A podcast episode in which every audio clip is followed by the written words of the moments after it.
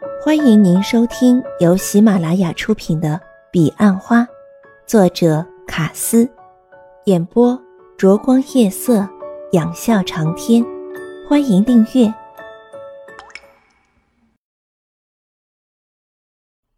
第二十九集。哟，这里种了好多花。朱蒂斯对欧阳云云说：“真是个度假的好地方。”今年的心情和往来迥异。欧阳云云低声说：“分配完房间，卡瑞娜交给欧阳云云一把钥匙。她对欧阳云云说：‘那，我们一人一把。’所有人立即将行李放回房间。三十分钟后楼下集合，准备上课。”总经理放开他的大嗓门吆喝着：“离开时别忘记锁门。”钥匙最好放在柜台。欧阳云云的行李只有一大一小，卡瑞娜却比她多了一大箱，外加一台 notebook，因此特别请一位营业处的壮丁来助他一臂之力。三十分钟对欧阳云云来说很长，她前后只花了五分钟盥洗和准备资料，但对卡瑞娜来说却嫌太短。她快速打开皮箱。将箱内衣物一一架进衣橱，包括戏服，但留下一件在床上。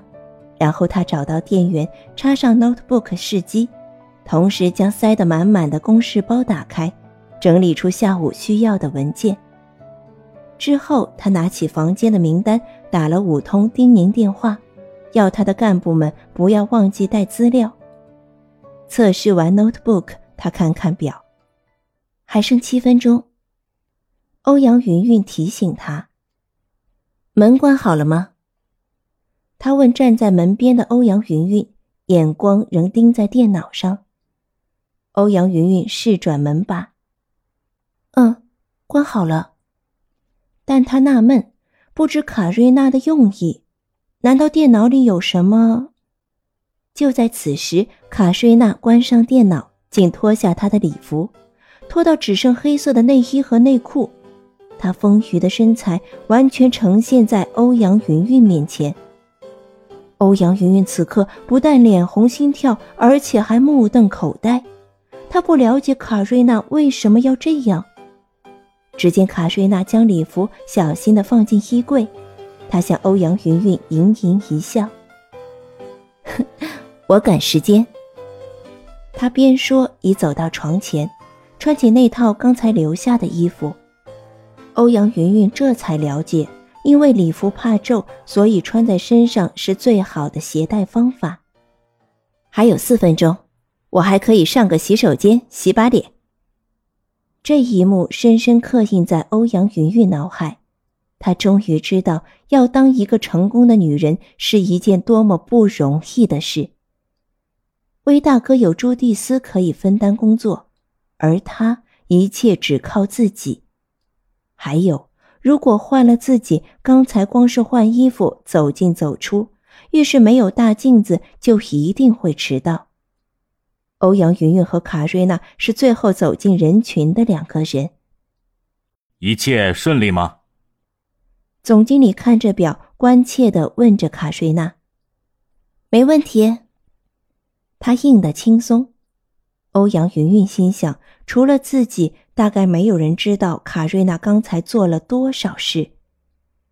上课的地方是间两三百平的一楼大教室，也可以当餐厅，可容纳三百人。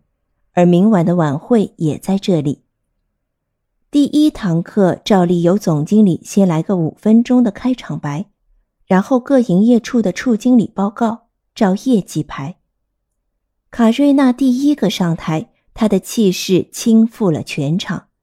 他讲的每一句话都掷地有声般令人印象深刻，而台下同仁和他一唱一和，气氛营造的极为高亢。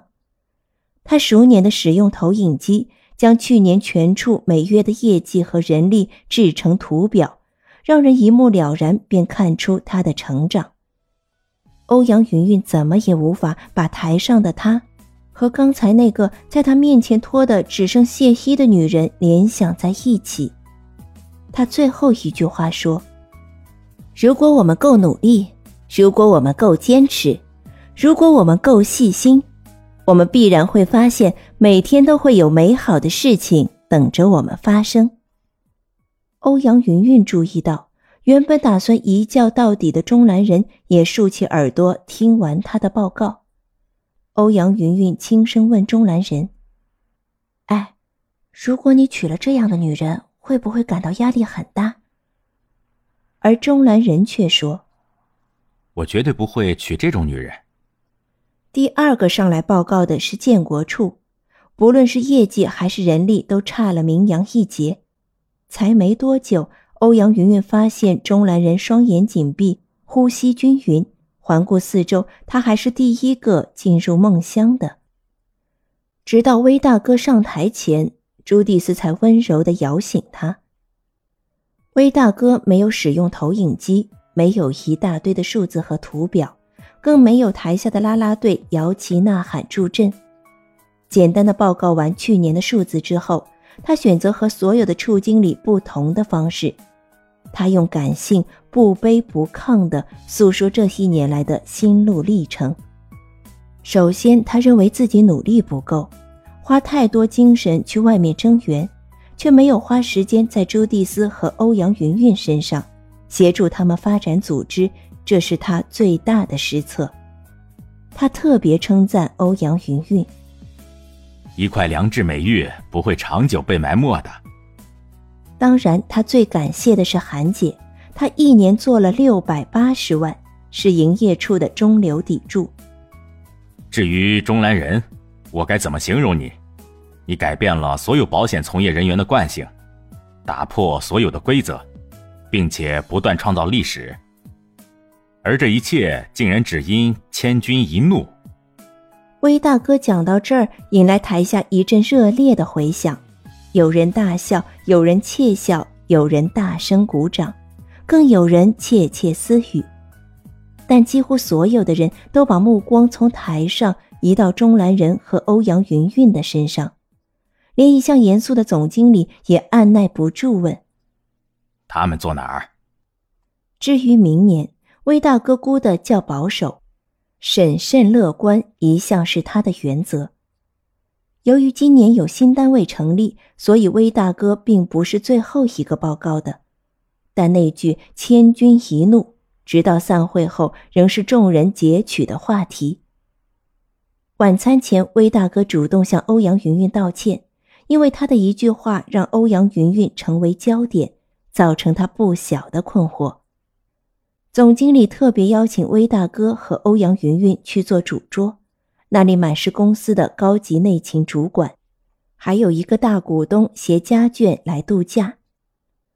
欧阳云云并没有接受威大哥的歉意，事实上，他并不认为威哥说错了什么。他发现自己卷入了莫名的情绪中，像被一片拨也拨不散的云笼罩着，从头顶一直到心底。他不知云是什么时候开始集结。等发现时已无法挣脱，而威大哥的那句话只是导火线。他因此想起了去年的情景，从第一天下午开始，他就觉得自己心情恶劣，他开始躲避人群，逃逸一双双投注的眸光。第二天，他早就选好的一个安静又僻静的地方，等舞会一开始，他就迅速的逃离现场。而现在才是第一天，他已迫不及待地想要远离人群。他不知自己怎么了，他甚至有些恨自己。现在已是主管，而主管最忌讳把情绪带给组员。他开始怀疑自己是否能胜任，毕竟一个好的主管必须要有稳定的情绪。总之，绕了一圈后，他还是觉得自己需要一个人好好的去思考。在人群中，他感到格外无助。他抬头看了钟兰人一眼，远远的，钟兰人正在应付两个前来搭讪的邻桌桃源处女业代，他们正缠着他，笑声贯穿整个餐厅。他们一左一右坐在钟兰人两旁。哎，算了。他想，本来还指望钟兰人能像早上一样来搭救自己，但想想现在是在吃晚餐，第一道菜才刚上来，钟兰人根本不可能知道自己想要在此时此刻离开，何况他正忙得很呢。终于有机会，欧阳云云的眸光和钟兰人交织在一起。虽然隔得那么遥远，但出乎欧阳云云意料的，钟兰人似乎感应到欧阳云云头顶那块乌云。他皱眉，原本如沐春风的笑颜也迅速堕入欧阳云云的雾里云雾中。你交过几个男朋友啊？总经理问坐在旁边的欧阳云云。欧阳云云诧异，他不认为总经理有权利问他这样的问题。全桌的人安静下来，等着欧阳云云的回答。为了不让总经理和魏大哥难堪，欧阳云云还是给了答案。那是很久以前的事了，当时我还在读书。总经理并没满足，他继续追问：“就一个吗？你们发展到什么程度啊？”欧阳云云随口说：“到我可以忍受的程度。”他面色严肃，希望总经理不要再问这种问题，但事与愿违，总经理仍继续着：“你能忍受的底线是哪里？”他的问题似乎引起同桌其他人极大的兴趣。欧阳云云抬头扫过一双双好奇的眸光，他缓缓说道。我的底线只能私下说给我下一任男友听。这样的答案多少让人有些失望，但这已是欧阳云云的底线了。魏大哥眼见情况不对，试图把话题拉开，但他的新话题引不起共鸣，只一句话就被总经理打发。欧阳云云对面坐着的是行政部的协理，三十四五岁，但仍未结婚。早就有他对欧阳云云很有意思的传说。他利用空档对欧阳云云说：“听说你眼光很高，除了中南人，没有一个追求者能得到你的青睐。”欧阳云云立即澄清：“啊，不，钟兰人只是我的好朋友，我们之间没有青睐的问题。”这么说来，我还是有希望了。欧阳云云不打算回答他的问题。他感到越来越烦闷，他甚至赌气在心中念着：“钟兰人啊，钟兰人，如果你现在来救我，带我离开这里，我情愿嫁给你。”可惜钟兰人错过了千载难逢的机会，他仍未冷却那两个女孩的热情。看来他乐在其中。坐镇南部的副总问起欧阳云云家中的事，家人都在南部。欧阳云云说完，便借口上洗手间，拿起包包便离开。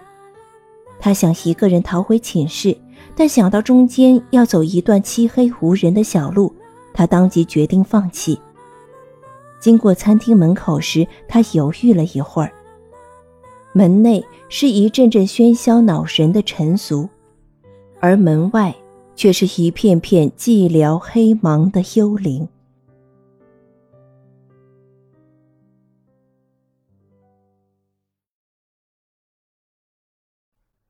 听众朋友，本集已播讲完毕，请订阅专辑，下集更精彩。